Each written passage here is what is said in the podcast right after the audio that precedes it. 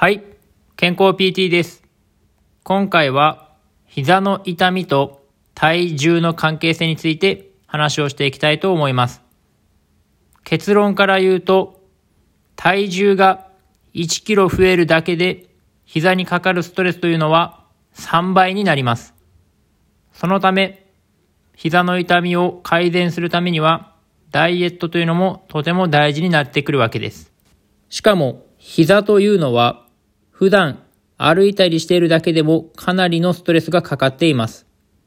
我々が普通に歩いているだけで、体重の約3キロが膝にかかっています。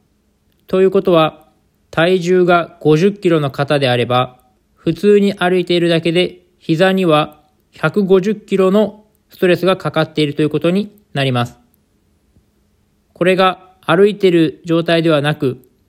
走っている状態になると、体重の約4.4倍のストレスが膝にかかっている状態になります。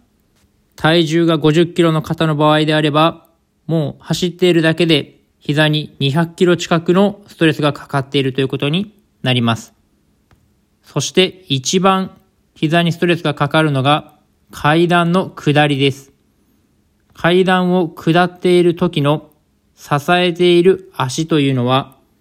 体重の約5倍近くのストレスが膝にかかっていることになります。体重50キロの方であれば250キロのストレスというのが膝にかかっているわけです。その250キロの負担というのが体重が1キロ増えるだけでその250キロの3倍かかるとなると想像するだけでも膝が痛くなってくると思います。膝というのはすごくストレスがかかりやすい組織でありますので